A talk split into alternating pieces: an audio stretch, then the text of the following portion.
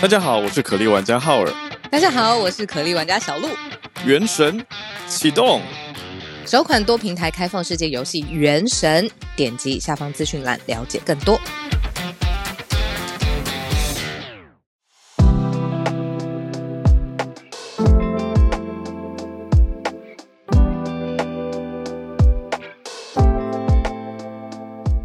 小鹿早安，大家早安。哈尔早安，大家早安！欢迎大家来到今天十月十一号星期三的全球串联早安新闻。大家早，收假愉快。这次感觉休息很久哎，蛮久的，所以也发生好多事情哦，真的是。好，因为说回来之后呢，我们就直接要点题进入今天，我们特别在选题上面做一些调整哦。嗯，因为呃，实在很不愿意这么说，可是，在乌俄战争还没有结束的同时，呃，中东地区非常的不平静。嗯、呃，我们现在用区域战争这样子去形容它，真的也不为过。那当然，我们今天会花很多的篇幅要再讲说，在过去三到四天当中，非常激烈的以色列跟巴勒斯坦的冲突。讲这一题，其实浩尔跟我都非常的戒慎紧张，因为他的宗教历史、领土，甚至是什么国家站在什么阵营，这些都不是三言两语可以很直白的告诉你的。像我可以跟大家分享一下，在理解这个议题的时候，我的地图真的是都没有关掉诶。我必须要一直回去看，说，诶，什么时候谁占领了什么地区？因为我觉得可以把它讲成是一个领土跟宗教的最核心的矛盾是这样子。那所以，怎么样把这一连串发生的前因后果，甚至现在对台湾的关联，可以描述给大家听？这个是在过去收假的时候，浩尔跟我一直在想的事情。对，而且我一直有点担心的是说，太过简化也会不好。就是刚刚小鹿不是说难以三言两语讲吗？我想说，对啦，可是的确省时间是可以简单讲，但是这样讲起来脉络又会不够，所以还在拿捏说到底要怎么整理给大家。所以今天其实整理下来也辛苦制作人了，我觉得今天可能会变有点像小专题。可能会，那我们的设计就是，我们把大篇幅的时间留给这一题，就是现在在以色列跟巴勒斯坦发生的战争。那因为我们今天还是有邀请 SMC 早科学一起来跟我们分享，因为昨天省内很晚也在整理，对，所以这个时间的篇幅上面，我们也大家跟着我们一起算收假，对，就是很沉重的。但是我们把当做一个整个廉价，刚好是廉价期间发生的。国际大事做一个整理啦，因为现在我觉得真的可以说，全球的国际新闻焦点都放在以巴，就是以色列跟巴勒斯坦的冲突。然后大家也有一点担心的是说，它会不会再继续上升，扩大到超出中东区域？嗯，这样的话就会变成到第三条战线的开启。没错，所以我们就开始吧。以色列军队跟哈马斯这个已经被西方世界列为恐怖主义伊斯兰基本教义派的之间的冲突，其实是在三天之前，是不是？哎，到现在今天早上算四天开始，对，四天之前发生的阿克萨洪水行动，就是这次事件的主要爆发点是七号。嗯，哈马斯从从加萨这边往以色列南部攻击，那这次的行动叫做阿克萨洪水行动。好，我们就先讲从那天开始事情开始讲起吧。好，那天事情是七号的早上，就是台湾的十月七号中午左右的时间段。嗯、那哈马斯他们现在就算是加沙走廊的主要管理政权。巴勒斯坦当然，你说它可以分成西边的，就是我们讲说加萨这边，跟以色列比较领土东边的地方是约旦河的西岸，就是 West Bank。简单讲就是 Gaza 跟 West Bank 这两个地方，算是不同的团体组织跟政府在管理。没错。那加萨这边主要是哈马斯嘛？那哈马斯这次爆发的攻击事件是有出动了一千多名的武装战士，透过边境就进到以色列南部二十二座城镇。嗯，大家在新闻画面上看到很多的，主要都是进入了一个音乐节。嗯嗯，因为音乐节，可能大家特别有感觉吧，因为现在大家参加音乐节、演唱会也多了，所以特别容易有这种联想跟投射，就会觉得他怎么会进到音乐节去掳人呢？就真的是用滑翔翼的，这算伞兵降落的形式，就进到一个音乐季去把人家带走，而且除此之外还有空袭，所以对地攻击以外，对空。的攻击也有，就有五千枚，呃，这是 A A B C News 等等的新闻媒体报道的数字啊，也是呃哈马斯他们自己宣称的数字，嗯，他们发射了五千枚的飞箭弹来攻击以色列。嗯，那哎、欸，这个时候就想到早安新闻，我们也讲过以色列的铁穹呢。以色列的铁穹这一次没有发挥像过往这么大的功效。我有看到一个很好的分析，他就说，其实以色列，嗯、尤其是像刚才浩尔讲的这个铁穹系统、预测的系统，甚至是军事的技术，其实西方国家都是非常的。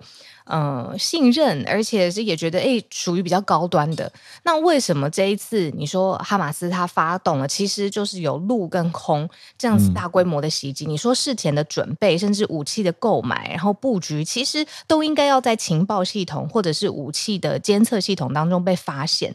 为什么这一次以色列？竟然有这样子洞口大开的这个感觉，其实跟我们早安新闻之前讲的也有关系。嗯、我们之前常常会讲的，就是以色列极右翼的这位总理呢，纳坦雅胡，他其实上任之后呢，一直因为有争议，然后相关的宪政体制跟法律上面的改革，一直在以色列造成了非常大规模的抗议的行动。到什么样的程度呢？就是现役的军人都去参加这个抗议的行动了，所以在处理军事情报系统的这些人，呃，他们有的时候也去参加抗议。所以在这个比较松散，然后相对于以色列内政相当的不稳定的时候，哈马斯他就看到了这一个缺口，然后趁虚而入。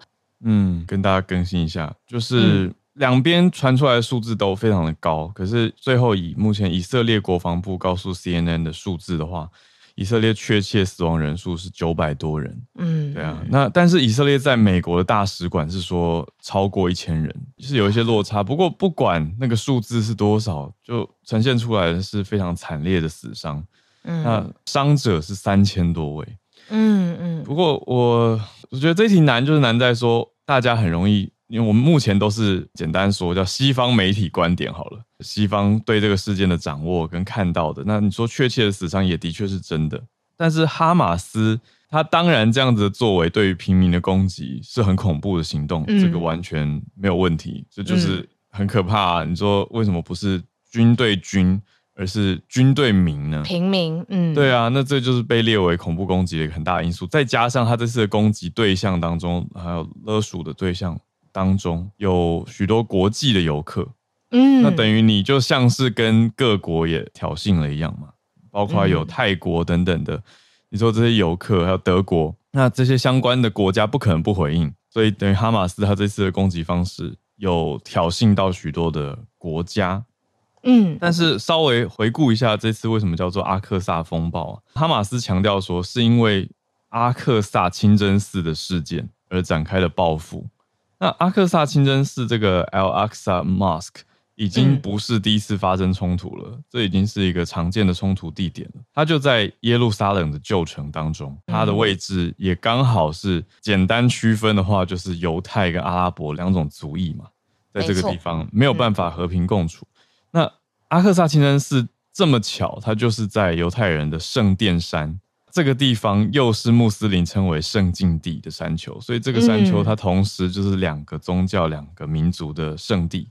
那它也是伊斯兰教第三大圣地，同时又是犹太教最神圣的地方，所以这个地方本来就一直是以巴的冲突点了。哎，这边可以补充一下，就是这个差别到底是什么？那虽然有些人可能会觉得，哇，这个好像是最基本的这个。历史一零一，但是我们还是先稍微区分一下，阿拉伯人其实信仰是伊斯兰教比较多，那犹太人当然就是信奉犹太教。嗯、差别是什么呢？犹太教其实认为伊斯兰教是异端，宗教上面差异其实就是很大了。那更何况两个民族之间隔阂跟对立的状况，就是希望自己诶民族自觉，然后要独立。争端是在一九四八年那个时候，以色列宣布建国，就是我们常常听到的巴以冲突或以巴冲突的开端，就是在这个一九四八年以色列他自己建国开始，当然对方都看另外一方会觉得说，你不应该存在，而且你应该是纳入我的领土跟权力之下。这样，嗯、那领土的争端也是刚刚在讲的，就是整个以巴冲突的核心。因为以色列建国之后，整个巴勒斯坦大部分的土地都被占领了，那巴勒斯坦人呢，就花很多的时间在世界各地流离失所，等于就是有自己故土或者是宗教上面的依归都没有办法回去。那巴勒斯坦人就要求说，以色列你要把这个被占领的土地归还给我们呢、啊。但是以色列他又诉诸他自己的宗教，还有他自己的信仰的信奉的教条，就是这个土。地呢，其实是上帝赐予犹太人的，所以不愿意归还。那我刚刚一直在讲的，就是宗教上面的差异跟领土上面的争端，就是标志着以巴冲突最大的两个核心。嗯，那接着这样子的一个脉络，我们再回到刚说的清真寺。嗯、那在比较近的时间点，就在九月底到十月初的时候，是以色列重要的一个节日，叫做祝棚节。我觉得大部分人民是爱好和平的，或者是想要和平的。但是现在我们所看到的是，在以色列跟巴勒斯坦都有特别激动、特别激进的团体。那像是在这个期间，以色列的极端民族主义团体就是呼吁一些以色列人一起进到这个清真寺去挑衅。嗯，这个就是 亲门踏户啦。嗯，那就一群人成群结队的进到这个。在办仪式的清真寺当中，嗯，结果当地的以色列警察也算是默许，还要旧城区的巴勒斯坦人把店关掉，让犹太人可以在这边有祈祷的活动，嗯，那这个就让当地你说穆斯林非常非常的不开心了，就觉得说你根本就是偏袒嘛，而且还让这些极端犹太分子来挑衅。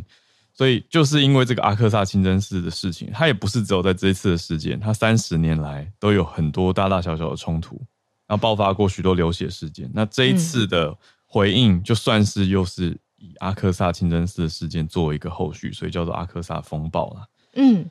那针对这个风暴，以色列它的反击是什么呢？十月七号，他立刻就宣布说：“哎，现在以色列是战争的状态。”然后就发动了一个叫“铁剑行动”，算是军事上面的报复跟回应。他。同时，也是用空袭的方式去攻击加萨。在国际媒体上面，有时候你如果直接英翻中文，会看到加沙都是在讲同一个地方，对不对？这一条走廊这样子。那这条走廊它实际是有两百万人口居住在这边的。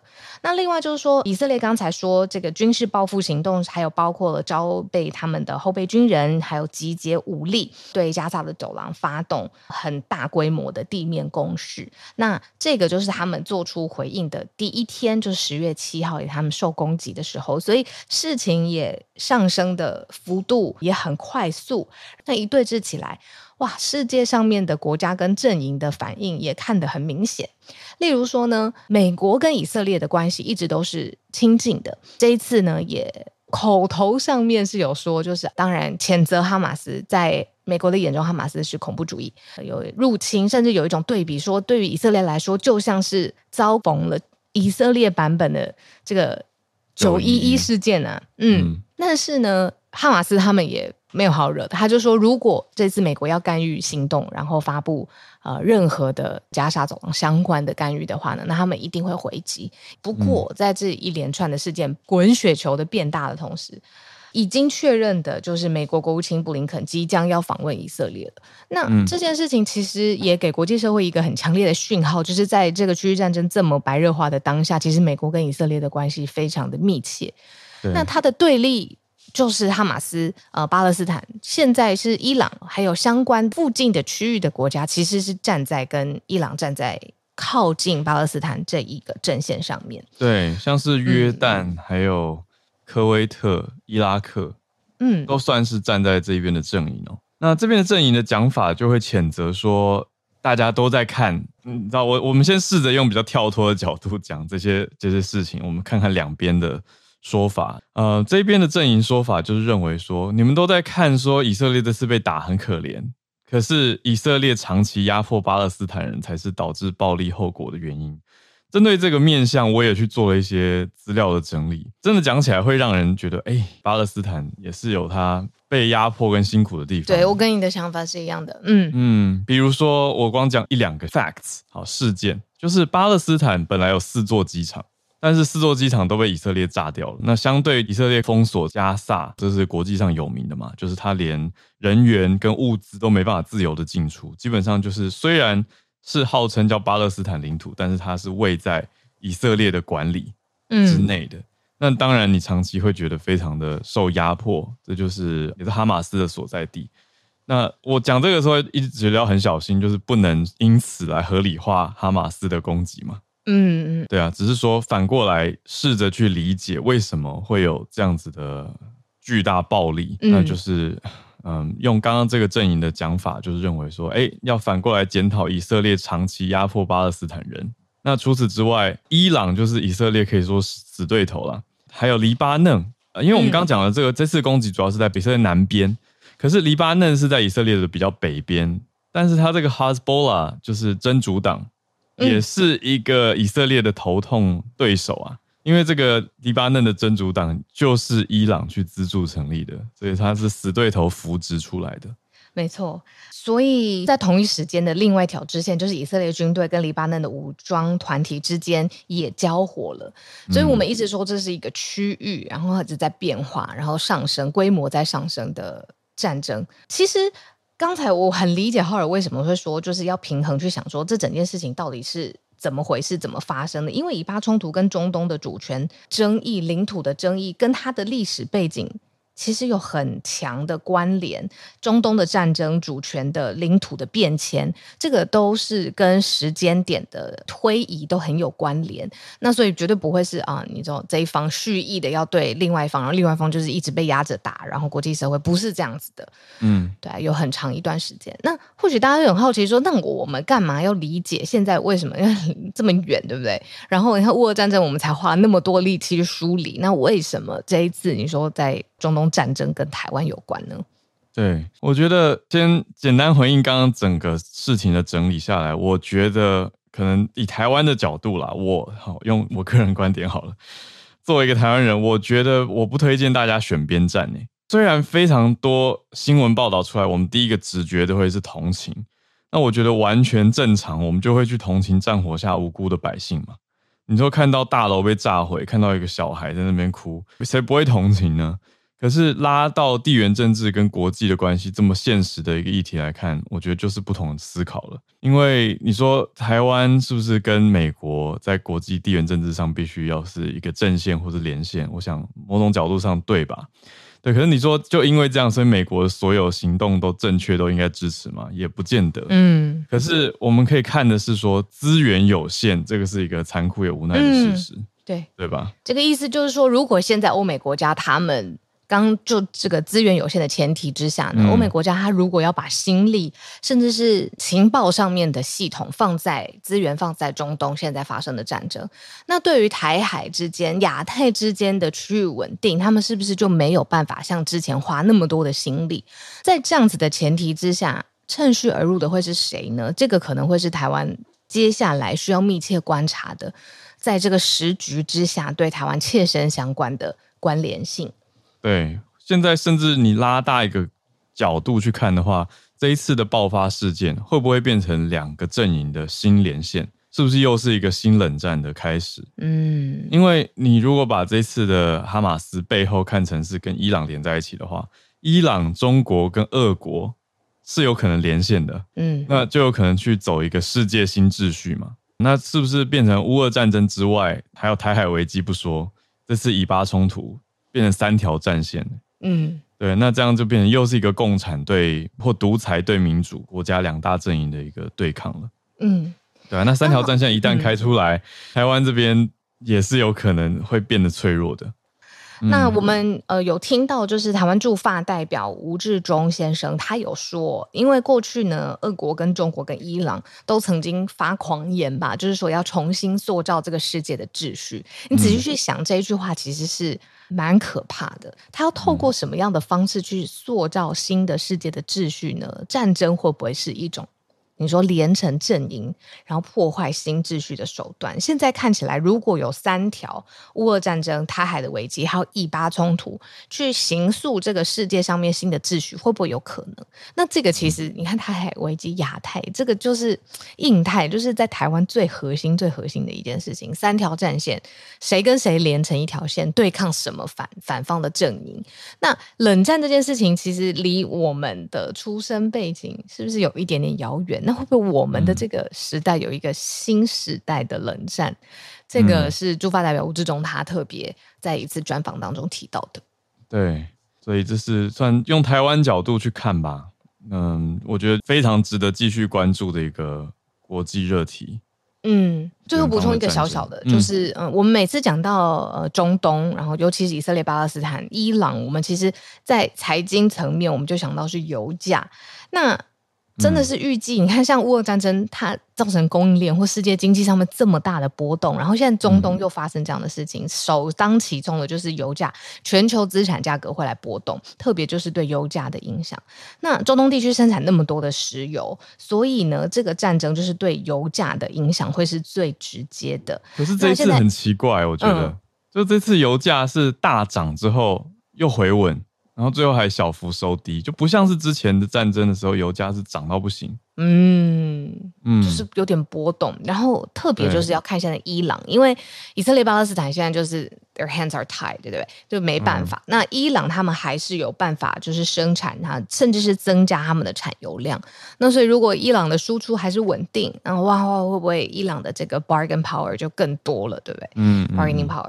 还有就是因为各国现在还是陆陆续续在处理通膨后续的影响，所以其实也不是太希望看到油价继续上升。因为以美国来说，就是打通膨打到四分之三了，就是快快看到睡到尽头了。那这时候如果又来，嗯、哇，那这个影响跟复杂是复合的。对啊，那这一次目前油价还没有大真的大涨上去的原因，专家的说法是说还没有波及到产油区啦。可是这个冲突还在持续，如果越演越烈的话，说油价的影响就更是全球性的。嗯。好，我们最后来一题。今天我们只有三题哦。第三题，这个比较开心一点的好消息 啊，真的是对啊。台湾这边的航太好消息，台湾第一枚自制的气象卫星叫做猎风者，已经顺利升空进入轨道了。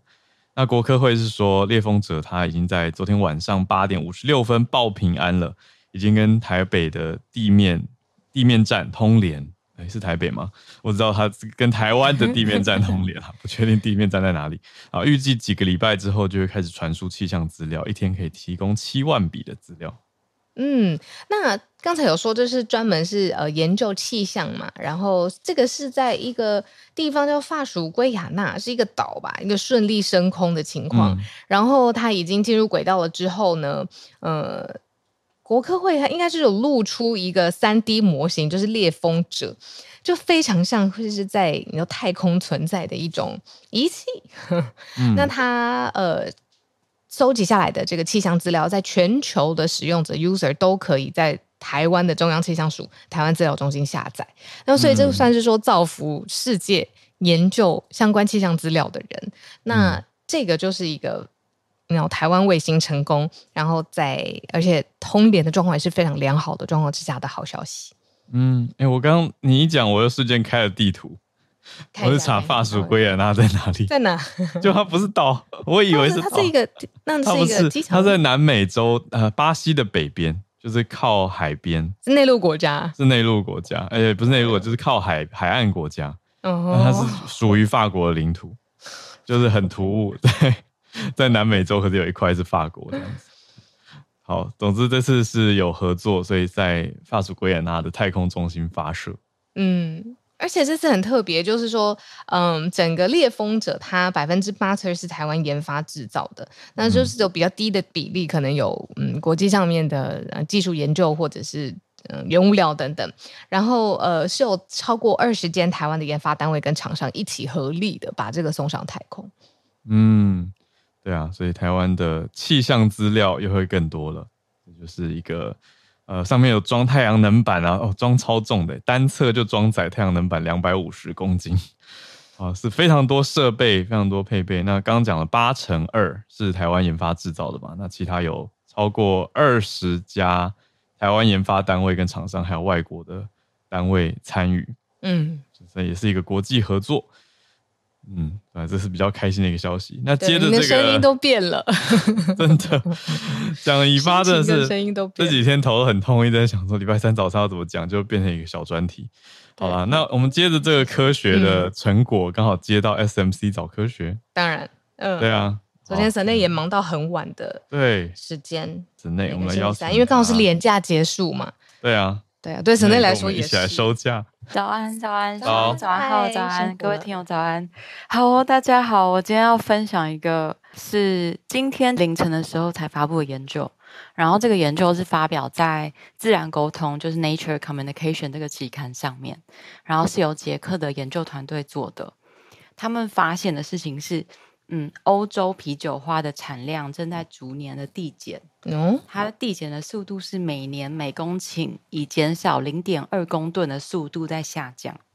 而且照这个速度下去，到二零五零年，欧洲啤酒产区的香气的啤酒花产量预计会减少四 percent 到十八 percent，就是有可能将近到两成。然后啤酒花里面产生苦味的成分会减少，嗯，二十到三十一 percent。那科学家提出这个现象，是因为，嗯，啤酒其实是全世界第三多人喝的饮料。前两名是水跟茶，所以啤酒花的减产跟改变，其实对大家的影响，我觉得是蛮有感。我自己看了是觉得蛮有感的啦。对，嗯，那那为什么为什么啤酒花会变少？是人员呃，应该说人工因素是人为的决定要减少栽种，还是气候的变迁？对，其实他呃这篇的主轴就是在讲气候变迁。他说。嗯因为气候变迁，所以欧洲中纬度的地区变得更温暖。那更温暖之外呢，其实降雨变得更少。就是我们之前常常会讲，欧洲如果呃，就是除了会有热浪之外，其实还有干旱。那这两件事情，除了对我们自己很有感，这啤酒花也很有感。所以这一群呃捷克的科学家发现，其实欧洲地区的啤酒花。跟过去相比，他们要更早成熟，大概二十天，嗯、而且他们就农人会说，就现在会下雨，但是下雨的时间不对，就是不是以前呃习惯的这个时间。嗯、那产量也比过去要来的少。那科学家特别去测量啤酒花里面有一个东西叫做阿法酸，就是 alpha acid、嗯、这个成分的含量。呃，这个成分其实是我们在喝啤酒的时候有一个特别的那个苦味的来源。哦，所以他们收集一九七一年到二零一八年，他从一九九一九九四年作为分界，所以一九九四年之前跟一九呃九五年开始之后，嗯，那他们发现，嗯、呃，在德国、呃捷克跟斯洛维尼亚，嗯，将近九成的欧洲啤酒花种植区的资料。然后发现气候越来越温暖，这个阿法酸的含量就越来越少，嗯，下降了大约百呃零点六 percent。如果依照这个暖化速度，到二零五零年会减少到三成这样子，嗯，哇，三成也蛮多的。以后啤酒感觉变贵，对，它也少了。对，可是他们是说，就是气候变迁对啤酒花影响，要么就是变贵，要么就是变难喝，嗯、因为你。原本他们呃去看这个啤酒花，其实是呃，我也是因为看这个 paper 才知道，啤酒花其实它的生长区域的限制非常非常非常多。哦，就它其实只会呃在纬呃纬度三十三到五十五度之间，就是很中纬度的。嗯，而且这个气温之外，还有它的降雨，像台湾的位置是在北纬二十二到二十五度，所以对啤酒花来说，台湾就太热。嗯，对，就太热了。嗯、那他们找到像主要，如果大家有在喝精酿啤酒的话，里面的香气、酸度跟苦味都是大家会去追求的，就是不一样，什么样的香的。对对对，那很细微。它不是现在讲的，不是调味啤酒，不是把呃其他的口味呃加进去，而是它透过本来酿造的方法，可以让啤酒产生很特殊的香气、酸味跟苦味。嗯，那。这件事情它其实需要很优质的高品质的啤酒花才有办法办到。那现在的气候变迁就发现，其实啤酒花在种植上会越来越困难，而且它不只是产量减少，它的里面的成分也在改变。那这件事情如果仔细去想，它不是只有啤酒花，所有其他呃其他饮料，例如说红酒、白酒，种植的其实是葡萄，所以。我们喜欢喝的饮料、吃的东西，大概很难不受气候变迁的影响。嗯，那葡萄园也被认为会因为越来越温暖，所以产业会受到影响。而且，无论是红酒或啤酒，在全世界都非常非常多的消费人口。不过因为产量很大，需求很高，所以现在农人有一些呃相应的措施来应对这个气候变迁。嗯，例如说。种植啤酒花的农夫现在会去找比较高一点海拔的地方来种植，就地势高一点，它现在的温度可能就会比较对比较凉，会比较像之前呃啤酒花习惯在平地种的、嗯、呃温度。那他们也会嗯、呃，因为干旱越来越常发生，那如果没有水的话，啤酒花很有可能全部就会拜拜。嗯，所以他们就会去发展更完整的灌溉系统。或是说，他们去找山谷的地区，那呃，因为这个山谷地区它的地下水位比较高，那可能就会比较适合。或是他们会去改变作物种植的方向跟间距，来找到比较适合他们的日照跟通风条等等的条件。嗯。甚至他们会想要去培育新的品种，就是可不可能培育新品种更能够适合气候变现在的这个气候。那甚至有没有可能用基因编辑的方式来研究？呃，比较有办法符合大家需求的这种啤酒花，嗯，符合大家口味的，然后也经济条件 OK 的，对，可能比较耐旱，或者是呃，可以适合比较温暖。就是，嗯、但我会觉得它这个我们现在在找的方法，就是是必要要找的，嗯，嗯，但是重点是我们要先知道有这个影响。大家才会想办法知道要应对。Oh. 我觉得这个是，嗯，台湾其实是受气候变迁影响很深很深的地方。我们甚至在呃气候变迁呃温度的上升上面，在全世界来说，因为我们就是会有呃各种各种效应啊。但台湾其实影响很深，我们的温度已经上升比全世界还要来得高。哦、oh.，但但我会觉得。我们其实相应来说没有这么去关心，不能说关心啦。但大家，我很希望有一天 SMC 早科学可以来分享台湾的气候变迁的冲击跟调适研究。嗯，对，针对这个的研究，你说我们也做了一些改变，是不是？对，因为毕竟在台湾土地上生长的动植物都会直接影响我们每天的日常。只是我们现在生活真的离土地或产地比较遥远，所以感觉不到那个改变。不过，就像嗯啤酒花研究一样，一一来是科学家现真的发现哦，气气候的确在改变这个作物，然后要提前告诉农人说哦，你必须应对。农人也找出调试的方法。我觉得这个是我们现在很需要，不管是研究单位或是实作，在气候变迁的这个框架底下，要一起去呃，就是一起去找的方法啦。对，嗯，所以所以我会觉得，第一个是要先发现。再来是大家要知道，然后找方法去应对。我觉得这个需要很多单位一起，嗯、呃，意识到，然后一起去合作。嗯，哦，我懂神内的意思了。因为像我们这些都市人，我啦，我自己就是每次天气变很热的时候，我就会说啊，都市热岛，然后就结束了。可是就没有想到说，你像用一个农业整体的。说国家重要产业的发展角度去看的话，说整体的气温冲击是多大？那农业应该要做哪些的应对，或者是哪些产嗯，比如说产地要做调整，甚至往比较高海拔。当然不是说什么一个简单的结论，可是它是一个系统性的东西，也需要去做研究。对，我就是说，呃，气候变迁如果再对很多人来说是一个比较遥远的题目，那就可以从你爱喝啤酒吗？这个地方来切入。对对对，没错 没错，其实跟气候变迁有关系的。没错没错没错。我觉得最后，对不起，我最后讲一个小小的例子。之前大家会呃，就是有一阵子有缺鸡蛋的事情。嗯。那大家如果仔细去想啊，鸡蛋它鸡鸡蛋是怎么来的？鸡蛋是鸡呃。鸡产下来的，嗯，那就变成鸡。那鸡在什么样状况下比较适合产鸡蛋？嗯，它需要什么样的温度？需要什么样的通风？嗯，这件事情也会跟气候变迁非常有关。嗯，如果今天是，例如说，呃，如果你很不舒服的话，你可能会太天气太热，也没办法工作。鸡也会是这样。所以有时候我们其实我们在后最后端感受到生活的改变，很有可能是在最前端。就发生了一些事情，那我觉得这个是我们呃必须要更多知识，还有更多呃研究的投入跟揭露，才有办法更清楚这个关联性。嗯，其实离我们很近，嗯，只是我们知不知道而已。嗯，对，嗯，好，这最后了，谢谢大家。可以，谢谢森，谢谢森内。嗯，哇，从啤酒花切入，对，我刚刚也瞬间去查了一下，台湾还还有学者在做啤酒花的研究跟栽种。你说那个风味啊。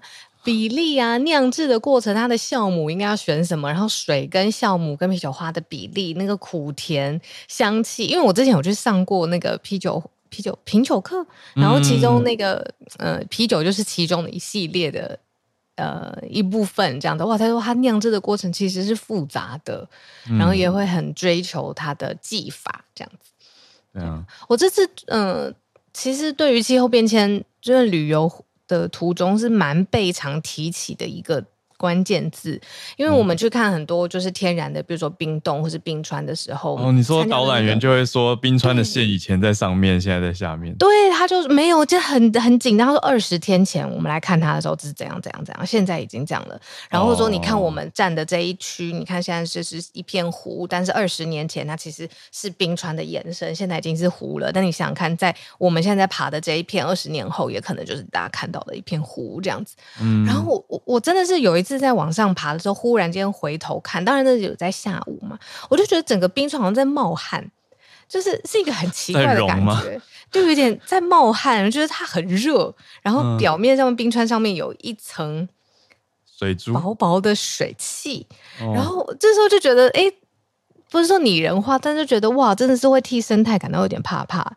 就是它怎么变化的速度是这么，在你看这些导览专业向导，可能你知道三十年都在这边带带冰川，我不知道多久了。就是在他们的口中是很很激烈、急剧在变化的一个地貌，这样。嗯，很有感觉，真的是。对啊，气候变迁，对啊。好，谢谢 Snay 今天的 SMC 早科学的时间。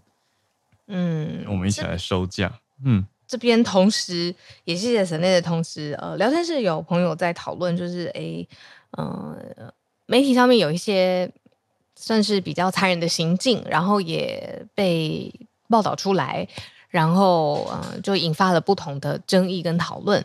那、嗯、聊天室的讨论，我们很密集的在看啊，就是我跟浩儿也都很。义气的在注意理解大家说，哎，媒体制度很重要，然后也理解大家说，哎，你要确定媒体的来源的讯息等等。那我觉得这个也是我们自己提醒自己要做到的事。对啊，这几天，因为回到我们刚刚那个以巴的大题目，其实我看到一些媒体的做法，他们是直接说画面太过凶残，或者是画面太过引起观者的不适，所以决定不播放。有一些片段，我就直接，他们就等于只用描述的，而不直接给大家看。呃，你说极端团体他们所拍摄下来的一些，嗯、你说虐待的画面等等，这也是一种新闻的处理方式吧。可是我觉得难就是难在说，嗯、网络上有些人他现在的追求变成说，我要看到真实的画面，那才是真的啊。可是，可是新闻对啊，因为你要考虑的是乐听大众，然后你说有没有年龄分级的这些问题。还有就是说，社群网络以来，到底大规模的战争，加上社群网络，就像是我们之前也说疫情，嗯，社群网络以来第一个全球范围的疫情，然后大家怎么处理，那个传播方式不太一样。那战争也是一样的，嗯、你看这么久，你说大型的，你说震撼世界的战争，再加上社群网络的传播新的习惯，真的有很多，我觉得大家都还在摸索前进的地方、欸。哎、嗯，对啊，什么能拍，什么能播。这些我觉得其实都没有一个真正很好的规范，嗯嗯嗯嗯，嗯，就是大家自己那个上传者跟转发者、观看者，大家自己心里面的尺在哪里？可是每个人尺的位置又不一样，所以就会就会像这样乱糟糟的。那我觉得现在大家很容易吵起来的点，就是说啊，谁谁谁有那个暴行，然后你看他们多残酷啊，然后只要有一个影片或者一个照片，就可以发成好几篇新闻。可是这真的是我们要的吗？我觉得大家可能可以静下来想一想这件事情吧。好，好，那那还有一些时间，对，也有一些听友不一样的题目，让大家听听世界各个角落发生的事情。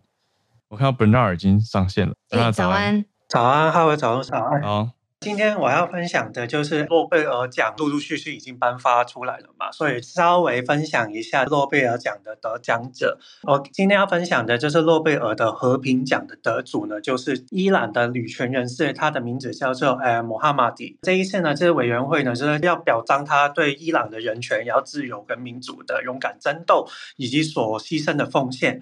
我就讲一下他的背景好了。穆哈马迪呢，一直就是在妇女的权利跟废除死刑的运动里面呢，他就一直在致力的捍卫人权。他是在伊朗里面人权捍卫者中心的副主席，然后这个非政府组织的主席呢，其实也是另外一个当年二零二零零三年的诺贝尔的和平奖得奖者，就是 Embody 是领导的，所以他们两位现在这是主席跟副主席，现在都是诺贝尔和平奖的得奖者。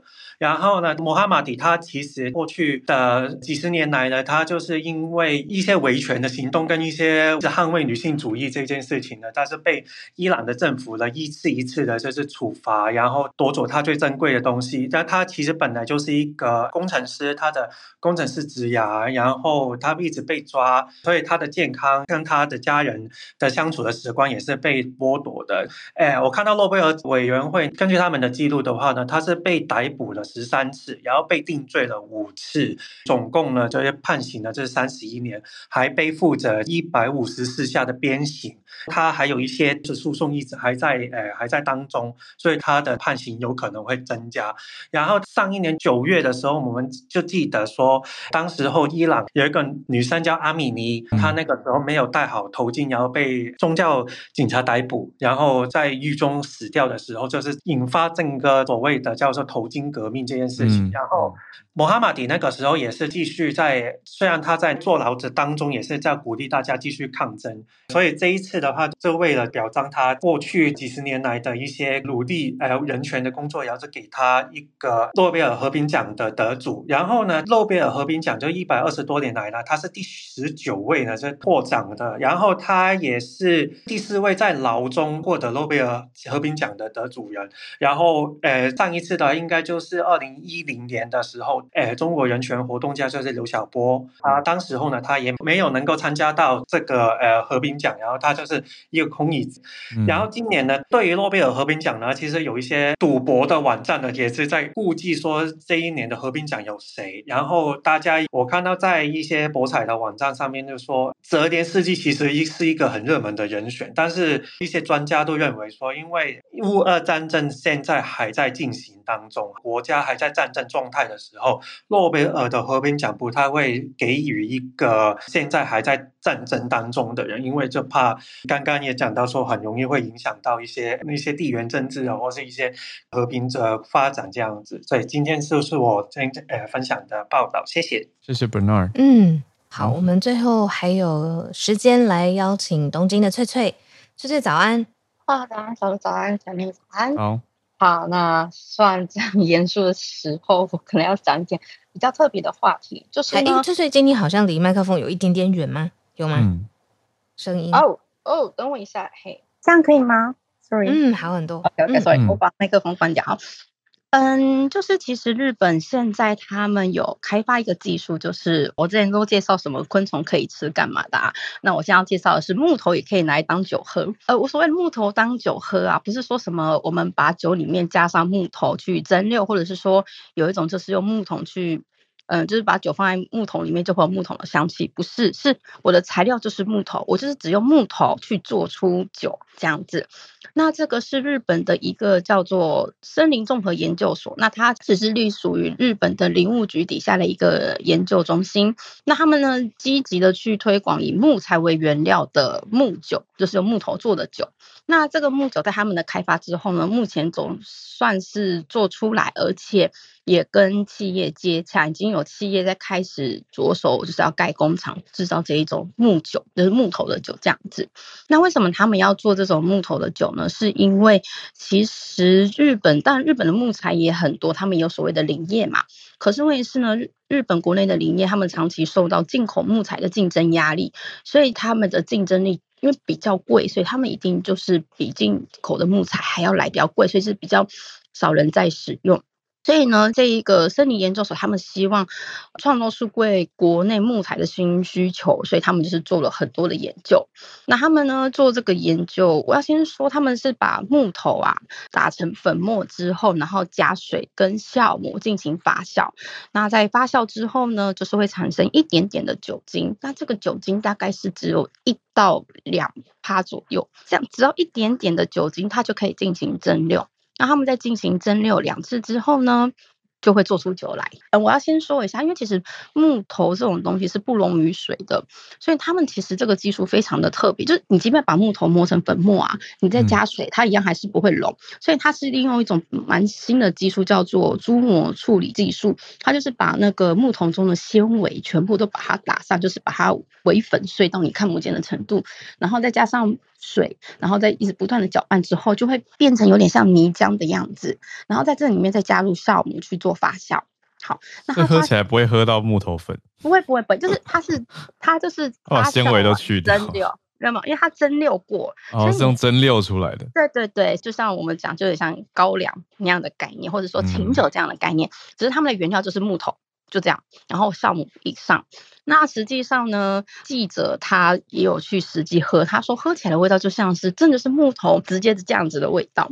而且非常有趣的是啊，像这种木头酒呢，只要你的树林不同，还有你的树不一样，比如说是杉木啊、櫟木啊，然后还有什么樱花木有没有？只要木头不同，那呈现的风味真的就是不一样。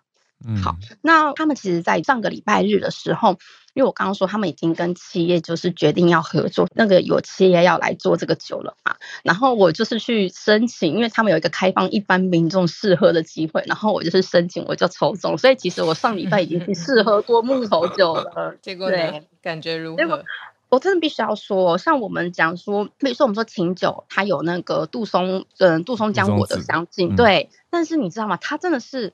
完全就是树的味道，他跟我们讲什么？树是真的就是树的味道，真的是好喝吗？我跟你讲，其实很好，它很有趣的就是因为它是蒸馏出来的，所以它其实没有任何的味道，它就是很清爽的，很像是嗯，我觉得感觉很对分多精，你在喝分多精的感觉，可是喝的芬多精，嗯，喝的分多精，而且那种感受是，比如说我们那时候试喝的是杉树的味道，真的就是杉树，而且你喝嗯杉树对，而且就是我觉得很像是。喝完之后，它会有一种除了杉树的味道以外，有点像白檀。然后我个人觉得它有点像那个什么青苔，或者说是喝完你觉得很像是那种，我觉得很难形容，就好像是下雨过后，里面你在森林里面会出现的那种气味。嗯，对。但是重点是因为它本身酒体很清爽，它几乎也没有什么甜味，它就是那种淡淡的香气，所以你不会觉得说对身体有负担，而且其实。